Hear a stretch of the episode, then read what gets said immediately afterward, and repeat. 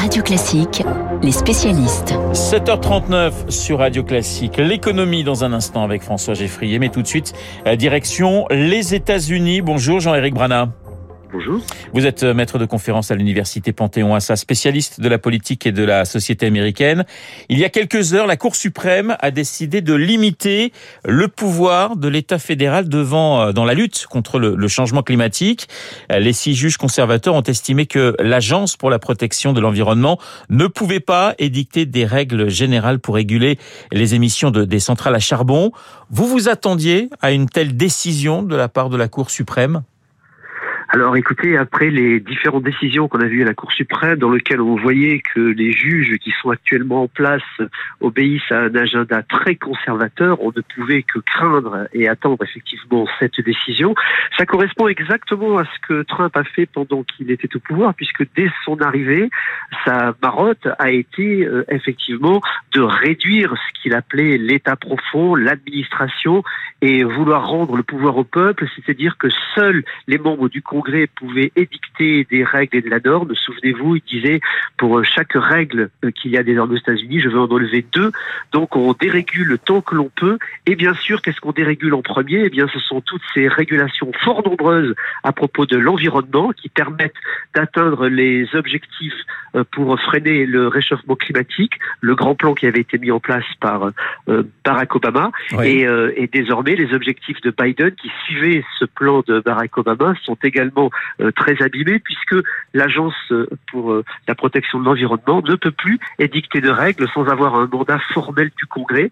Et on sait qu'avec un, Congrès aussi dysfonctionnel qu'il est actuellement, c'est quasiment impossible. Vous parliez de, Donald Trump, c'est une nouvelle victoire, je vais dire une victoire à retardement de nouveau pour l'ancien président et une nouvelle fracture sur la politique environnementale des, des États-Unis.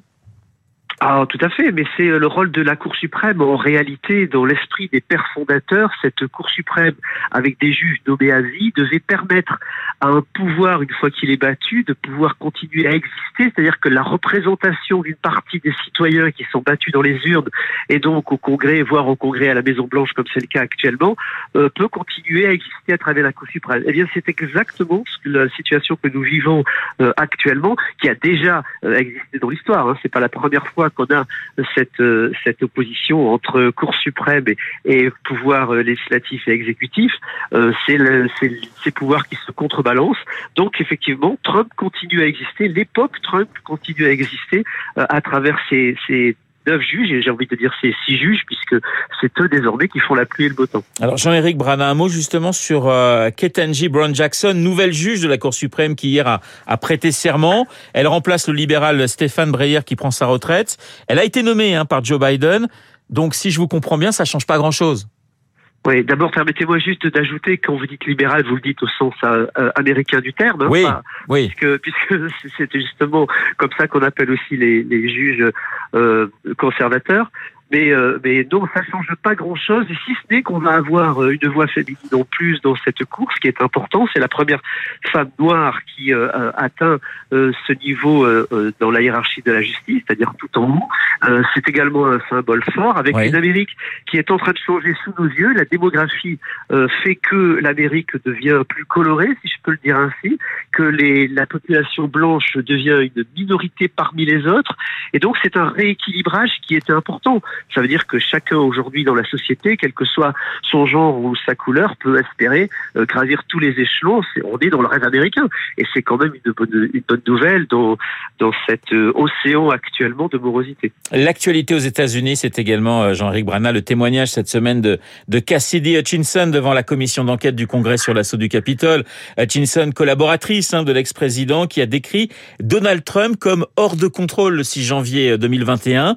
Trump risque gros avec ce témoignage alors, ce qui est très nouveau avec le, le témoignage de Cassidy Hutchinson, c'est qu'elle a mis en cause directement le président des États-Unis, ce qui n'avait pas été le cas dans toutes les autres auditions, en expliquant qu'il savait.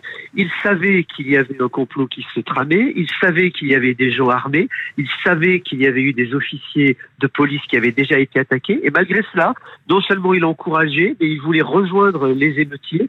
Il a fait un tweet euh, menaçant envers Mike Pence, tout, tout ça en sachant ce qui est en train de se passer Donc il est désormais au centre du complot, ce qui veut dire que pour les procureurs fédéraux, il y a de quoi désormais euh, lancer une enquête euh, fédérale et, le poursuivre si jamais ils le souhaitent. Toute la question maintenant est est-ce qu'ils le souhaitent Alors justement, votre avis sur cette question, est-ce que si, euh, si Trump se retrouve devant la justice, est-ce que cela signifie la fin de sa carrière politique? Puisque il y a quand même toujours eu cette petite musique d'un retour de Trump en 2024.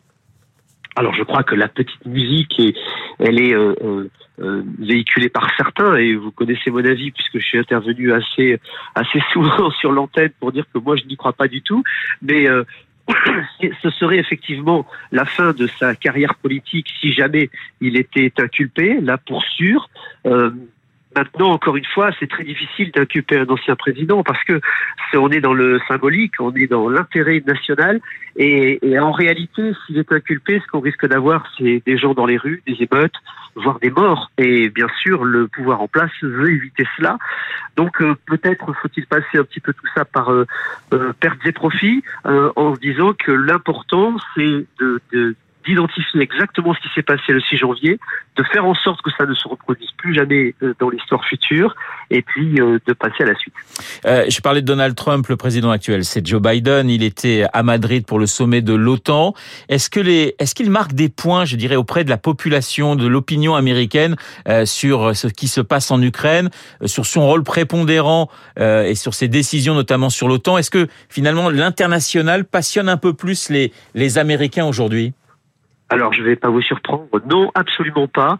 C'est même exactement le contraire. Euh, Joe Biden a atteint une cote plancher de popularité euh, qu'on n'avait pas vue depuis très longtemps, puisqu'il est désormais à 38% de, popularité, c'est-à-dire quasiment 5 points en dessous de ce que faisait euh, Donald Trump. il est immensément impopulaire. Et bien sûr, c'est pas ça que regardent les Américains aujourd'hui. Ce qu'ils regardent, c'est l'inflation, c'est la, prix des, des, produits dans les magasins. Rendez-vous compte, 8,5 d'inflation, désormais, euh, c'est quand même très compliqué. C'est le prix de l'essence. Euh, un petit peu les mêmes problèmes que nous avons chez nous. Hein. Mais c'est le quotidien immédiat, évidemment, et les fins de mois qui intéressent les Américains. Ce qui se passe en Ukraine les passionne moins. Pire que cela, les républicains sont en train, du moins les, les plus à, droite du Parti républicain, sont en train de déclencher une campagne contre Joe Biden en expliquant qu'il a donné 40 milliards à l'Ukraine, alors que ces 40 milliards serviraient bien aux Américains pour pouvoir euh, boucler euh, eux-mêmes leur bourse à la fin du mois. Et ça, ça marche terriblement bien, c'est très efficace pour faire tomber sa cote de popularité. Jean-Éric Brana, spécialiste de la politique et de la société américaine. Merci d'avoir été euh, ce matin sur l'antenne de Radio Classique. Après les États-Unis, l'économie avec François Geffrier. François, on se plaint souvent des retards dans les trains. Eh bien, ceux du transport aérien sont encore plus préoccupants et singulièrement en France. Oui, très franchement, j'ai eu du mal à digérer ce chiffre qu'on peut lire ce matin dans les échos. 10% de kérosène en plus, c'est ce que coûtent les retards accumulés par les avions, simplement du fait du manque de coordination euh, entre les contrôleurs aériens en Europe, en pleine chasse euh, au gaspillage énergétique. Difficile de, de ne pas voir ici un gisement important à exploiter. Revenons au point de départ, c'est nous, la France, qui avons le plus grand ciel en Europe. En revanche, nous sommes aussi titulaires du record s'agissant des retards dans l'aérien et les deux sujets sont liés. Le problème, c'est que qui dit retard dit consommation et dit pollution.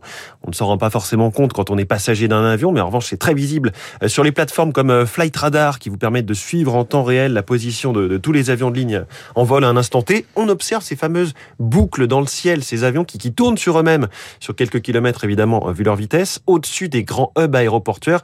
Un peu crispant tout ça puisque ce ne sont pas des petits bateaux qui font des ronds dans l'eau, mais, mais des colosses de 50 à 300 tonnes qui patientent avant d'atterrir. Alors François, la question c'est pourquoi de tels retards? D'abord, le ciel européen est morcelé. Je le disais, il y a un manque de coordination. Chaque pays a ses propres contrôleurs aériens et donne ses propres directives aux pilotes de ligne qui passent au-dessus de lui. Ça ne favorise pas des trajectoires ou des altitudes optimales. En moyenne, les vols moyens courriers sont rallongés de 42 km et on gaspille 70 kg de kérosène. Vous, vous multipliez ça par le nombre de vols, vous arrivez à 350 millions d'euros de surcoût pour les compagnies et plusieurs milliers de tonnes de kérosène brûlées en pure perte.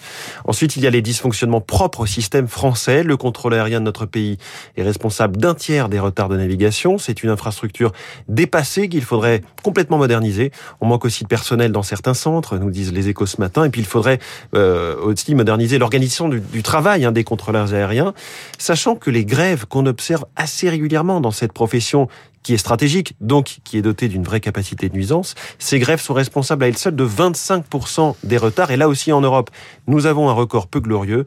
Euh, on remarque que dans la plupart des pays d'Europe, cette activité est privatisée. Difficile de l'imaginer chez nous. Merci François. Et je vous rappelle qu'il y aura des perturbations aujourd'hui hein, dans les aéroports euh, parisiens.